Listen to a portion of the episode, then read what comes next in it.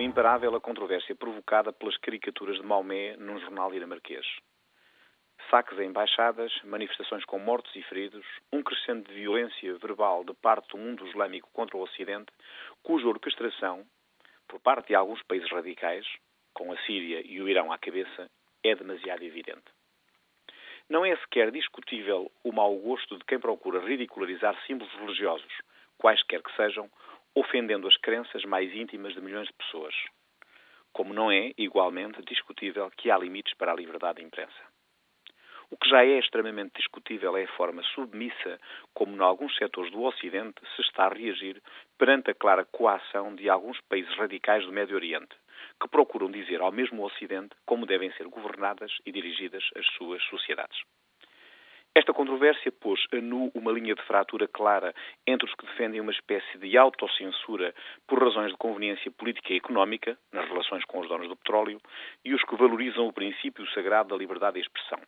Esta é suscetível de uma utilização abusiva e irresponsável, mas a grande diferença entre os regimes liberais e as teocracias islâmicas é que, nas democracias liberais, há mecanismos para sancionar esses abusos.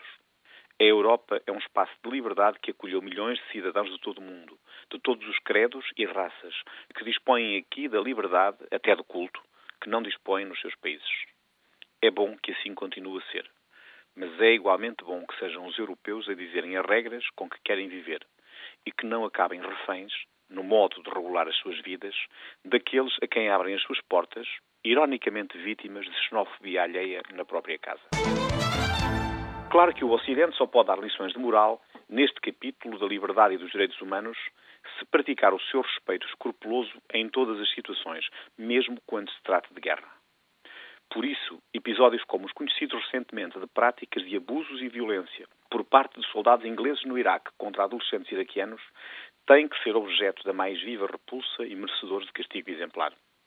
A sua gravidade é tanto maior quanto se seguem aos abusos praticados nas prisões de Abu Ghraib e de Guantánamo.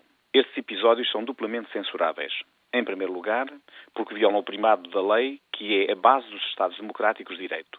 E quando são as próprias autoridades a pôr em causa o primado da lei, são os alicerces do Estado de Direito que se afundam.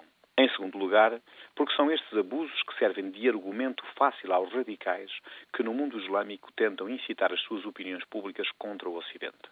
E se o Ocidente quer valorizar a superioridade do seu sistema político e do seu modo de vida, não tem outro caminho que não seja a punição severa daqueles que, estando obrigados a defendê-los, são os primeiros a pô-los em causa.